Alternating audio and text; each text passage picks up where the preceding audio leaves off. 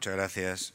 Primero, muchas gracias al economista por organizar estas, estas jornadas que podamos debatir sobre estos temas y también por la publicidad del City, que efectivamente lo pueden coger en la puerta del hotel, seguro que hay uno cercano. ¿no? Yo creo que no es casualidad que estemos aquí hablando de reindustrialización, de futuro de tecnologías, porque realmente la tecnología eh, vive un momento de explosión absoluta. ¿no? Encontramos tecnología en todos los procesos de la industria, encontramos tecnología en cualquier eh, persona, cualquier usuario, y esto cambia, cambia hábitos y lo que produce son en los negocios nuevas posibilidades de negocio. Es cierto que hay nuevos entrantes en todos los sectores, entrantes que no eran eh, los clásicos de los sectores debido a la capacidad de utilizar esa tecnología, pero nosotros lo vemos como una oportunidad de generar nuevo negocio alrededor del negocio de ferrovial, ¿no? y es lo que estamos intentando hacer.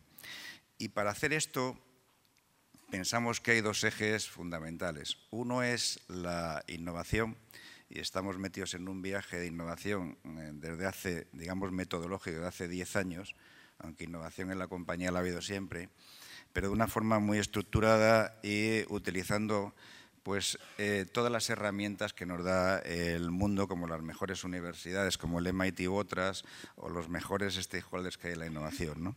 Y la otra palanca eh, que pensamos que es muy importante y que además está relacionada con la innovación es la formación. Realmente nosotros decimos que la innovación ferrovial es muy importante, pero la hacen los empleados de Ferrovial, no es la tecnología la que provoca la innovación de la compañía. Y para que esto se produzca eh, tenemos que tener a estos empleados formados, eh, dispuestos a compartir, dispuestos a innovar y dispuestos a sugerir cualquier cambio que cree valor en la compañía.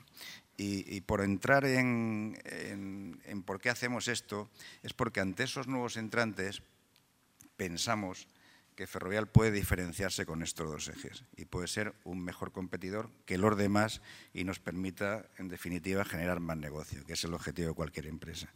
Y por ir a un, ejemplo concreto ¿no? de, dentro de los sectores donde estamos, eh, yo hablaría de las ciudades, aunque luego debatiremos cosas.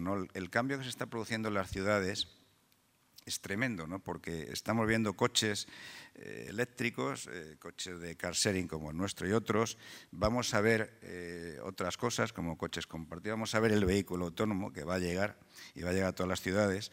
Y esto lo que produce además es ligado al cambio del usuario, al cambio de la persona que utiliza esos servicios, que tiene facilidad de utilizar herramientas y que quiere utilizar otro tipo de cosas, pues lo que produce es una revolución enorme en las ciudades. Nosotros estamos observando, trabajamos en unas mil ciudades, tenemos, tenemos negocio en unas mil ciudades, y estamos lanzando iniciativas, en definitiva, para que la ciudad, que además eh, todos ustedes saben que se está concentrando mucha población, está previsto que el 65% de la población eh, viva en el 2050 en las ciudades, con lo cual hay una concentración tremenda y esto va a provocar eh, una serie de problemas de servicios a los ciudadanos. Nosotros lo que trabajamos es para que estos señores que viven en las ciudades, que en definitiva son usuarios de nuestros servicios e infraestructuras, pues tengan una mayor calidad de vida con estos nuevos servicios y además que contribuyamos a hacer la ciudad más sostenible.